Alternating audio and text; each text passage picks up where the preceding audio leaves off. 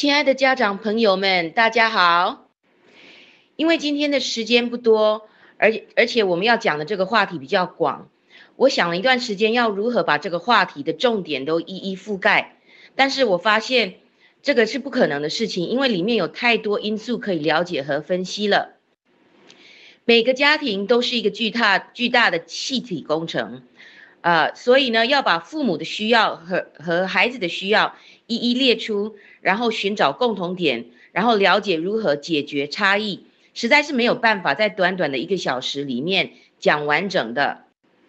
现在的父母非常的好学，因为老人的一套旧方法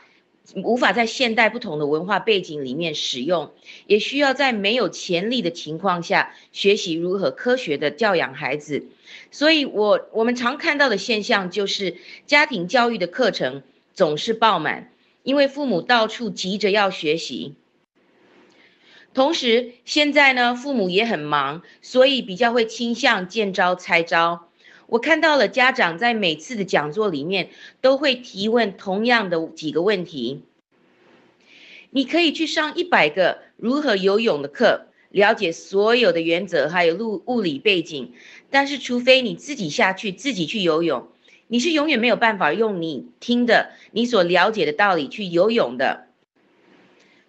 同样的，你可以去上一百个育儿课，但是除非你有亲手下去，天天面对孩子，去好好的应用你所所学到的，你还是不会擅长教育孩子的。同样的，要是你在育儿中没有做错任何事情，你肯定不会了解育儿的各种挑战。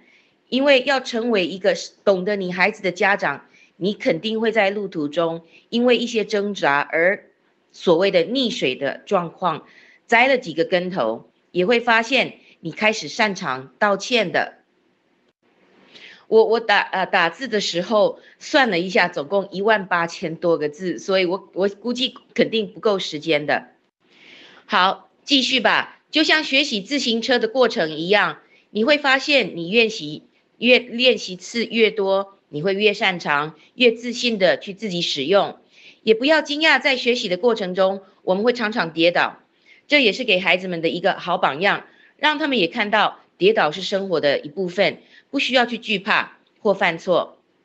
能够在跌倒后再爬起来，反思、结论、学习还有成长，这才是最关键的。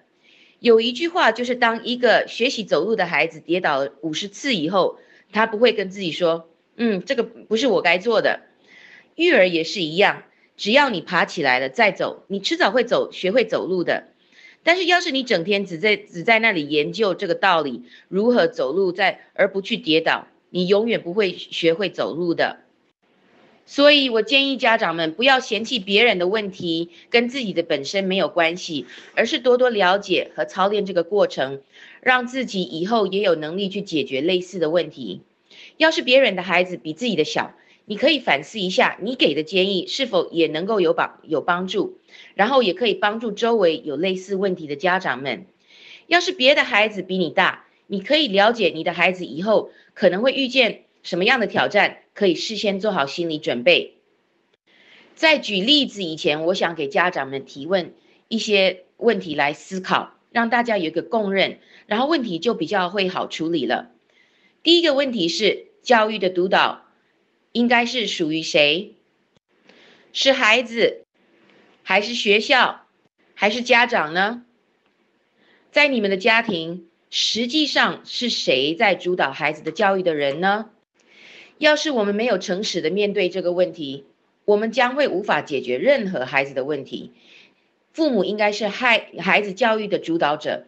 要是家长没有这个认识，把主导权推卸或让给孩子、学校或老师，就很难去推动任何积极的改变。啊，这个是很呃呃很很荒谬的事情，不不会不是吗？要是没有你没有在。呃，孩子的身边实践这些育儿理论，你懂得再多也没有用。唯有父母接受了这个责任和挑战，还有自己需要为了胜任这个责任而做的准备和成长，孩子是没有办法进行好他自己需要接受的责任、挑战和成长的功课的。好，第二个问题，在养育孩子的过程中，压力的来源通常从哪里来？面对各种不同的压力，家长通常会有什么样的反应呢？孩子呢？在我们的生活中，各样的问题会发生，结果就是产生了各种的压力。压力的处理是一个心理问题，也是一个情绪问题，呃，所以也是跟我们呃在成长中需要学会的心理功课和成长有所关系。所以，要是我们能够了解我们家长本身面对到了压力有什么样的反应，也就会开始了解我们这方面的成长卡在哪个阶段还没有完成，需要接着这件事情来前进，然后才有能力去帮助我们的孩子处理他们需要完成的成长功课。通常压力来的时候会产生负面情绪，但是我们不能让这些情绪左右我们面对问题。来理性的思考，还有解决最深层的根本问题。我来跟大家分享一个图片来解释。通常压力，呃，在压力的前面，我们会经历经历到各种的负面情绪，但是我们不能情出于情绪来解决问题，否则会越处理越让问题恶化。因为我们的文化往往不允许软弱的负面情绪的表达，比如哭泣。我们很容易把所有的负面情绪转换转化成为怒气，因为怒气的攻击性比较强和积极。但是其实产生这些负面情绪的是压力。要是我们再继续往深层一点继续的挖掘，我们会发现，其实我们的压力往往是因为我们有某个期待没有被满足，而且我们会失望。再深一点的挖掘，会让我们发现，其实这个期待的下面有一个理由存在，呃，存在的需要，也是需要被满足的一个需要。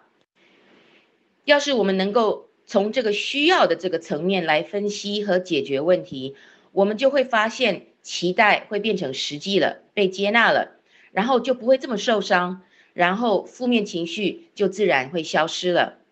要是我们只解决表面的情绪，说不定这些根会在下次类似的情况发生的时候再冒出芽，再次产生同样的情绪。所以，我们今天想要鼓励家长们思考的是最底层的需要，不是最上上面层面的情绪。Melinda Levine 博士是一位临床呃心理学专家。他的专门在北加的北加州的一个富有地区 Marina County 辅导一些因为各种期待和学习压力而陷入压抑郁症的富有家庭的孩子们。他也是几本好书啊，这个畅销书教育书的作者。他的书《The Price of Privilege》就是特权的代价里面，他提起了一个。他常在这些孩子们的家庭里面观察到的一个矛盾现象，那就是家子家长在错的地方过度的参与孩子的生活，却在在对的地方缺乏参参与。这两件事情在同时发生，过度参与或者是过度养育的部分，就是在孩子的成就成绩方面过度的参与，甚至是干扰。但是在孩子的情感情感方面却缺席，导致到孩子感觉到隔离、孤独。支持孩子的根据是孩子是支持孩子是根据孩子的需要，干扰孩子是根据家长的需要。当父母的爱被孩子体会成有条件的，建立在孩子的成就成绩上面，啊，这样子的爱的时候。孩子们会面临到很严厉、很严重的情感问题的风险。这个矛盾现象也启发了我，来把今天的讲座取名为“家长 PK 孩子的教育需要的次序安排”。在家里发生的每一件事情里，不仅是孩子有需要、有成长的空间，里面也肯定有家长的需要，还还有成长的机会。要是我们把所有的心思都放在孩子的需要，很多时候我们让他们承担了他们无法承担的重担，自己也失去了宝贵的成长机会，导致一个双输的情况。现在的家长都听了满脑脑子的知识，所以原子和原则和道理都听懂，但是到了具体情况发生的时候，都有点不知所措，不知道要拿哪一条原则出来应用，要如何应用。所以我今天不想再搬出来更多大家都知道的道理出来让大家点头，而是把重点放在如何应用我们已知道的的道理，好吗？在这些例子里面，我们需要的问的问题是：父母的需要是什么？孩子的需要是什么？然后哪个次序比较重要？有没有一个双赢的方法来解决呢？还是一方面的需要是优先的次序呢？好吧，我们就开始了。